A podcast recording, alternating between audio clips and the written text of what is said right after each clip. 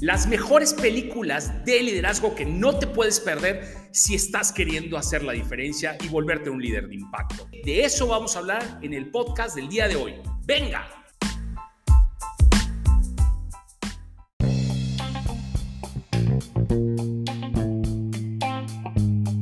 Líder, ¿cómo estás? Bienvenido una vez más a esta nueva temporada de tu podcast, el cual lo estoy diseñando a ti, a ti que te quieres transformar en ese líder que te gustaría tener, un líder de impacto. Mi nombre es Mario Elsen y como nadie nos enseña a estar a cargo, te compartiré mis experiencias, éxitos y muchos, créeme, muchos de mis errores, buscando ayudarte en este viaje tuyo, en esta formación como líder. Y no importa que no tengas hoy un título o una posición, recuerda, que ser líder es una decisión y el ingrediente principal es que quieras hacer una diferencia. Ahí te la dejo y venga, vámonos al podcast del día de hoy. Oye, líder, pero antes de empezar el podcast, también te quiero pedir un favor, no seas malo, califícame con cinco estrellitas si ya has estado escuchando mi contenido y es de tu agrado, para que con eso tú me ayudes a llegar a más líderes y podamos realmente hacer un cambio. Te lo agradezco muchísimo. Hola, líder, ¿cómo estás? Pues fíjate que siempre hay gente que me está preguntando de libros de liderazgo, etcétera, ¿no? ¿De dónde aprender de liderazgo? Porque nadie nos enseña a estar a cargo. Y de lo que hoy te voy a hablar es de algo mucho más práctico, quizás, ¿no? Porque hay podcast que también voy a hacer una cápsula hablando de eso, pero hoy te voy a compartir las películas desde que mi óptica son las que reflejan el liderazgo de impacto, el liderazgo moderno. No te voy a dar muchas y cuidado que pueden haber algunos spoilers, ¿no? Porque voy a hablar de las películas y de cómo este liderazgo que vemos reflejado en cada una de las historias puedes llevarlo tú a la vida en tu compañía, tu organización, tu grupo de trabajo, aun cuando tú no estés a cargo.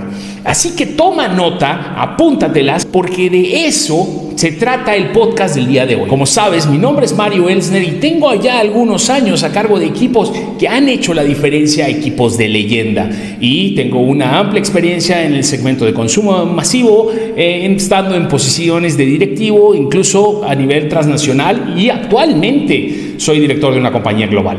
Por eso, lo único que me encanta a mí de estar en esta audiencia o compartiendo contigo, no decirte qué hago, sino decirte quién soy y decirte todos los errores que he cometido en mi vida, porque son los consejos que me hubiera gustado a mí recibir 15 años atrás, cuando yo todavía estaba queriendo desempeñarme como líder, empezando en esta etapa de gerencia básica y cómo ha ido desarrollando. Quizás hubiera sido mucho más rápido para mí si alguien se hubiera acercado, hoy tuviésemos estos canales de comunicación, como puede ser el podcast, como puede ser el, canal de YouTube. Así que te invito a que te suscribas al canal, le rompas al botón de like y me des cinco estrellitas y que lo compartas con otras personas como tú, que acuérdate que las, si te rodeas de gente de mejor nivel, uno sube de nivel. Y eso es lo que se trata, de esto se trata, de eso, de crear este networking de líderes, porque muchos creemos que como líderes estamos solos, pero no es así. Hay muchos más, pero no sabemos a quién recurrir. Por eso estoy creando esta comunidad de líderes en los cuales nos ayudemos entre todos,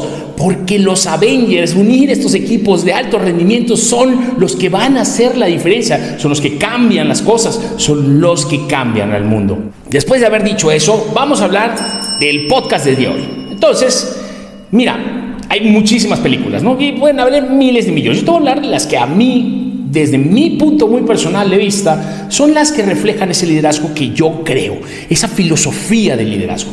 La primera película es una película muy... Eh, mucha gente la habrá podido ver, muchos no, pero para mí es de esas películas que hablan del líder moderno, del líder hoy que se necesita, un líder inspirador. Esta película es Invictus. Es protagonizada por Morgan Freeman, el cual hace de Mandela en esta película, presidente de Sudáfrica, que como tú sabes estuvo mucho tiempo reprimido por este tema racial que existía en este país, en el cual él sale y se vuelve presidente. La película muy de hechos de deportes, porque al final los deportes es un reflejo de lo que yo creo que es mucho de hacer equipos, habla de cuando el equipo de rugby de la Copa Mundial de 1995, que era en sede Sudáfrica, es demandado por el presidente junto con su capitán de crear esta historia inspiradora en que el equipo fuera el centro de atención, creando este ambiente y haciéndole ver a todas las personas de Sudáfrica que un país dividido no los iba a llevar a nada, que tenían que ser unificados por un propósito, por una inspiración, por un logro que fuera que muchos pensaran que era imposible posible. Eso es lo que hace la diferencia, porque si tú le dirás con el ejemplo es bueno, pero acá necesitaban algo inspirador, algo unificado. Si ves la película, obviamente mucho está dividido entre estos choques raciales que existieron. ¿Cómo cambiar la mentalidad? Bueno, esto es lo que logra esta película. De acá sale la frase One Team, One Country, y eso significa un equipo, un país. Muchos, y lo llevamos a la vida real, en mi caso creo mucho en esto, creo que los resultados en una parte deben ser colectivos, así el equipo trabaja para un propósito. Esta película es un reflejo de lo que es un líder inspirador marcado en Nelson Mandela. Claramente, cuando uno está en estas campañas políticas o quiere ser un líder o quieres estar haciendo o ascendiendo en una posición política, Muchas veces, muchos de nosotros cometemos el error de hablar mal de otras personas o están ellos, nosotros, los que tienen la culpa y los que no tienen la culpa. Y es fácil criticar y antagonizar. En ese momento puedes ganar popularidad. Y es el claro ejemplo, a veces pasa en las organizaciones, cuando tú estás en el equipo y hablas mal del jefe, o hablas mal de la directiva, o hablas mal de alguien, o de otro departamento de marketing, o lo que sea. ¿Qué pasa con esto? Que esto es válido quizás para llegar al puesto. Pero créeme, como Nelson Mandela te lo hace ver en este ejemplo, en esta película, que muchos de los logros, de los cambios, de los resultados no vienen por dividir, vienen por unir. Así que a lo mejor en un proceso puede ser bueno radicalizar, pero si tú ya estás en el puesto o ya que llegas al puesto, te invito a que sigas el ejemplo de Nelson Mandela, que es de unificar. Los grandes líderes no negocian en los, polos, negocian en el centro porque tratan de unir. Tú no puedes estar peleándote con otros departamentos. Cuando llegues a ser director general, tienes que unificar a todos los departamentos y de eso se trata. No se trata de tener los consentidos, los favoritos. Todos tienen que estar en el mismo barco porque el resultado es de uno, el logro es del equipo equipo, no de las individualidades. ¿De qué sirve que supply o que marketing haga bien las cosas si ventas no está llegando a los resultados? Todos tenemos que hacer esto en conjunto. Nelson Mandela lo ejemplifica muy bien en esta película. La conclusión clave para mí de toda esta choro que te acabo, mareador que te acabo de echar, el cambio que quieres ver en el mundo y aférrate a esta visión, pero sé el cambio. Propon, tú genera el cambio. No esperes a que el mundo cambie. No esperes a que cambie la cultura del país. Todo el mundo me dice, Mario, eso no sucede en Latinoamérica, no sucede en México, acá me cargan más de trabajo, mi jefe me va a negar. Ya estás dando por un hecho y si lo viviste fue una mala experiencia, pero eso no significa que tu actitud sea la correcta. Nosotros tenemos que tener actitudes adecuadas, cambiemos las cosas nosotros, no esperemos que el mundo cambie. Segunda película, para mí muy importante, se llama El entrenador Carter o Coach Carter, conocida en inglés. Esta película es un claro ejemplo de lo que hoy nos topamos muchas veces como equipos. Él es un entrenador que llega a esta secundaria, en la cual pues es una secundaria pública, que tiene un equipo de básquetbol medianamente bueno, ¿no? Se incorpora incluso su hijo a jugar con él, pero ¿qué tiene este, este equipo? Pues que miren, que ni los jugadores mismos creían que ellos iban a trascender, no tenían confianza en sí mismos, eran un equipo perdedor, pero no solo en los resultados, sino también en la mentalidad. ¿Qué pasa? Que él empieza a trabajar con el equipo, les sube la estima, les enseña de básquetbol, les pone disciplina y empiezan a ganar, empiezan a tener los resultados. Y esto es extraordinario porque ellos empiezan a creer que pueden hacer algo. Pero de acá viene un clímax en la película en la cual los resultados de calificaciones no se les empiezan a dar a los, a los, a los jugadores. ¿Y esto qué Que al final tú puedes tener los resultados numéricos, pero si no tienes el resto, no genera un balance, no genera este tipo de leyenda que llamo yo, que hace la diferencia, que son resultados sostenibles en el tiempo. Porque de qué iba a servir que ellos fueran campeones de un torneo si de ahí se iban a perder en la delincuencia, iban a ser drogadictos, quizás iban a perder. Él estaba entrenando un equipo que fuera a largo plazo. Y esto se ve reflejado en que él para todo, castiga los juegos a pesar de venir en una racha ganadora, a pesar de que todos los padres de familia se le van en contra, a pesar de que todo el mundo lo empieza a cuestionar como líder. Y esto es importante porque muchas veces los líderes no tenemos que ser los más populares. Cuando vienen los resultados, uy, todos nos aplauden y nos dicen bravísimo. Pero a la hora de las horas, tú como líder tienes que tomar las decisiones correctas, aunque no sean populares. Al fin de cuentas, ellos terminan revirando la situación, asumen la responsabilidad y le dan la vuelta y terminan jugando uno de los mejores campeonatos de su historia, a pesar de que no terminan ganando, ganan en el largo plazo. Por eso a veces yo me voy contra el resultadismo, porque el resultadismo puede ser una victoria de un día, pero no es de largo plazo. Aquí el mensaje y la conclusión clave es que los verdaderos líderes como el coach Carter pueden obtener resultados y empujar a su equipo al máximo y hacer la mejor versión en todos los aspectos de su vida. Y ese, cuando mucha gente me dice, Mario, ¿cuál es el indicador más importante de los líderes? Para mí es la vidas que cambias en tu trayectoria, para bien y para mal, porque a mí me ha tocado también en alguna forma ser un jefe tóxico, porque nadie nos enseña a estar a cargo y cometí muchos errores. Y hoy trato de redimirme enseñando un poco más de los errores que cometí para que ustedes no los cometan, entonces yo pueda enmendar todos mis pecados, los cuales estoy cargando. Perdón porque ando un poco enfermo, ando un poco, estos últimos días me agarró la, la la gripa porque me dio el bajón. Pero bueno, vamos a hablar de la tercera película, que esta película no la vas a escuchar muy seguido en, los roles de líder, emprendedorismo. Esta película es El último castillo. Esta película es protagonizada por Robert Redford, que es un general de altísimo nivel, que viene venido a menos y viene degradado quizás, porque en un momento dado él cometió un error en su carrera, como todos podemos cometer, como los grandes líderes los cometen. En este proceso de la película, él se topa con un alcalde de esta cárcel, y, donde a él los recluyen, y que el tipo era un fan, ¿no? Era un fan de él. Pero él, siendo auténtico, hace sentir al otro que era un jefe inseguro, con, estas, con estos malos pensamientos, lo intimida y entonces le saca la peor versión. Y puedes ver en el alcalde de la cárcel lo que todos conocemos como un jefe autoritario, inseguro y destructivo, que no construye y él era un líder auténtico que se va ganando poco a poco la confianza de los reclusos, no por el tema de haber sido un general, un héroe de guerra, no, por su personalidad, por su autenticidad, por liderar con el ejemplo. Y entonces empiezan a construir esta barda que es un sinónimo de un propósito que les genera sentirse que van a estar en libertad. Eso cambia las reglas del juego porque inspira a todos y él lucha por este ideal y los que estaban junto a él luchan por él sin tener que hacerlo. Esto es lo que marca lo que se dice un liderazgo de impacto para mí. Así que es una grandísima película que no te la puedes perder si estás pensando en ser ese líder que haga la diferencia.